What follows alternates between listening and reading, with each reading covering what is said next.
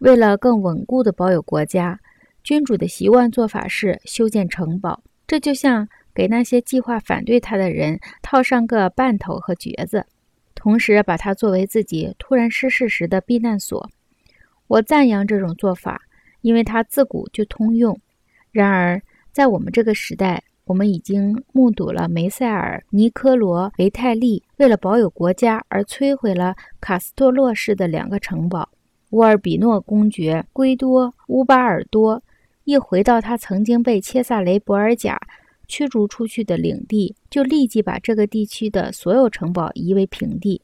他还认为，没有了这些城堡，想要从他手中夺取国家就会变得困难一些。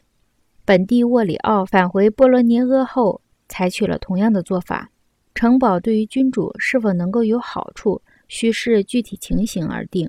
他们如果在同一情况下对你有用，那么也会在另一种情况下损害到你。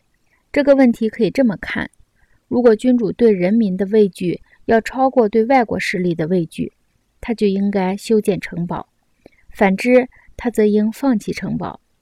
弗朗西斯科·斯福尔扎在米兰所修建的城堡，已经给他的家族带来损害，并且这个损害还在延续。这种损害要大于他们国家其他所有的骚乱带来的损害。所以，君主最好的城堡就是不引起人民的憎恨。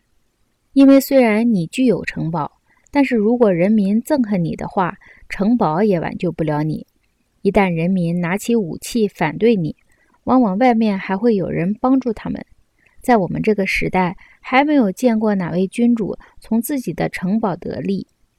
只有福尔伯利伯爵夫人在其丈夫蒂罗拉莫伯爵被杀死后的情况例外，因为借助城堡的保护，她避免了来自民间的冲击，并且等来米兰的援助，从而恢复了他的国家。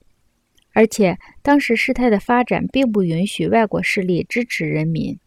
当后来切萨雷博尔贾进攻他的时候，那些反对他的人民和外国势力联合起来，里应外合，城堡就对他没有任何用处。因此，对于福尔利伯爵夫人来说，不论是在当时还是在以前的处境下，不引起人民的憎恨，要比修建城堡来得安全得多。考虑了所有的这些事情之后，我既称赞那些修建城堡的君主，也称赞那些不修建城堡的君主。